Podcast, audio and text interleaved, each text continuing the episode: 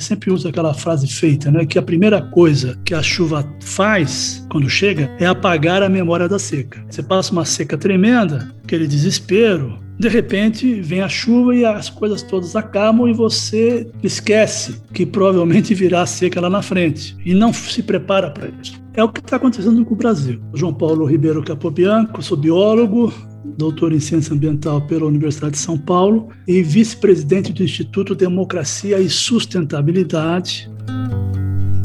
O mundo todo, na verdade, está indo em direção à transição energética, o que significa abandonar os combustíveis fósseis e priorizar as fontes renováveis, que é o que a gente deveria estar tá fazendo, obedecendo aquela máxima, né, de quando você está preso num buraco, você tem que parar de cavar.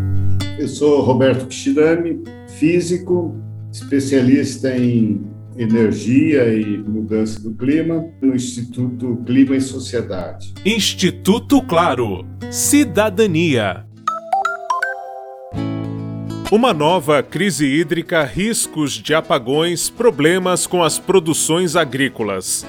Esses e outros fatores estão ligados à alteração no regime de chuvas, que tem como uma das causas o crescente desmatamento.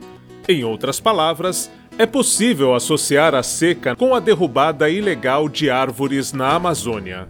Existem fatores que estão sim provocando alteração no regime de chuvas e estão trazendo eventos climáticos extremos. Tem a ver com a mudança global do clima e também o enfraquecimento, uma atenuação da transferência de água né, pela atmosfera da região amazônica, os chamados rios voadores. Você tem, de fato, cada vez mais comprovada uma conexão direta entre o desmatamento na Amazônia e seus impactos eh, na oferta e na disponibilidade de água nas regiões centro-oeste, sul-sudeste e em países vizinhos.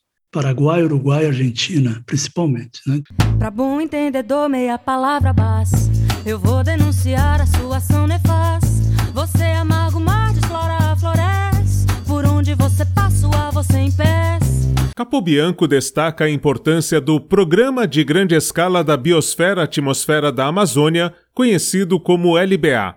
Coordenados pelo Instituto Nacional de Pesquisas da Amazônia, o INPA, os estudos acontecem desde o início dos anos 2000 e reúnem cerca de 280 instituições nacionais e estrangeiras. Vieram a comprovar que a grande formação de nuvens na Amazônia, ou seja, a enorme disponibilidade de vapor de água lançado para a atmosfera na Amazônia, são deslocados pelos ventos em direção ao interior, mas ao se chocarem com os Andes, que formam uma barreira, uma muralha, digamos assim, que impede a continuidade do fluxo em direção ao Pacífico, eles se redirecionam para a região centro-oeste, sul-sudeste e os países vizinhos. Então, esse é um dos principais fenômenos meteorológicos que explicam a abundância de chuvas justamente na região do Brasil onde se dá a maior produção agropecuária. Sem a floresta, você tem problemas dramáticos de perda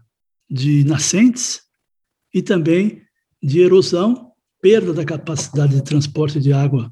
E, portanto, você eh, cria um problema muito grande no abastecimento.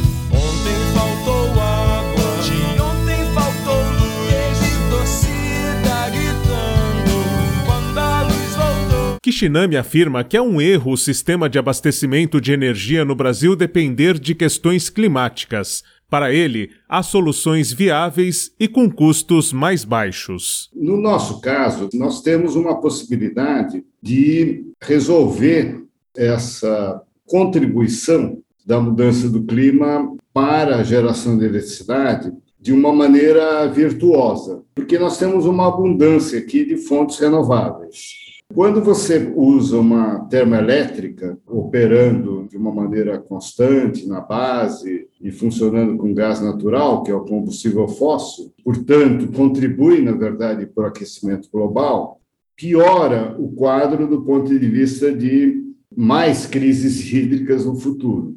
É a solução no, no caminho errado. Quem vai pagar, ou já está pagando, o custo pela má gestão pela falta de planejamento, pela falta de previsibilidade, é a própria sociedade. Quer dizer, do ponto de vista do poder público e das empresas que operam o sistema de abastecimento de energia e de água, né, para falar aqui dos dois pontos principais que nós estamos abordando, é muito simples. Aumenta o custo e transfere para a sociedade. Isso é um equívoco, porque nós estamos condenando a população a pagar pela má gestão ou pela incapacidade de implementar um planejamento adequado com soluções que estão disponíveis. Ninguém está falando de algo desconhecido, fantasioso, utópico.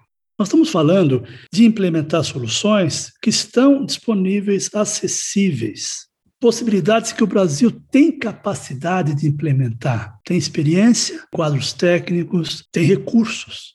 E nós seguimos um caminho totalmente equivocado, sem planejamento e sem ações de médio e longo prazo, e caindo sempre de crise em crise. Então, a gente tem necessariamente que estar preparado para isso e tem que haver políticas públicas adequadas. No caso ainda do apagão, o que eu acho que pode ser esperado é que ocorram, na verdade, apagões localizados. Porque o governo, na verdade, pegou todo o parque de térmicas que a gente tem e mandou ligar, independentemente de quanto custa. Você tem ideia, tem térmicas que estão operando de modo contínuo e que custam R$ 1.520 por megawatt-hora. Isso é uma enormidade, comparado com 100 reais por megawatt-hora que uma eólica ou solar fornece. De um lado, tem um efeito sobre os preços da eletricidade que os consumidores vão ter que pagar, das emissões, que vão piorar esse quadro de mudança do clima, e pior, na verdade, tira totalmente a flexibilidade do sistema, porque essas térmicas que estão sendo ligadas de modo contínuo, elas foram instaladas para atender aos picos de demanda. Quando todo mundo sai do trabalho e aciona todos os elevadores, lâmpadas, é, iluminação pública, etc., você tem ali um pico. O sistema ele tem que estar sempre equilibrado em termos de demanda de um lado e oferta do outro. E aí se não há oferta suficiente, o sistema cai. Isso, na verdade, antes de falar, inclusive, da falta de água para atender a energia, que aí vai ser uma situação muito mais complicada. Agora, isso provavelmente vai acontecer ainda no, no final do ano, mas depois de você ter essa série de apagões localizados. Para os especialistas, o Brasil precisa voltar a investir em políticas de preservação ambiental se quiser enfrentar novas crises hídricas, energéticas e econômicas. João Paulo Capobianco e Roberto Kishinami indicam ainda que há condição para aumentar consideravelmente o uso de fontes renováveis de energia, com apoio de produção de Daniel Greco, Marcelo Abude para o Instituto Claro.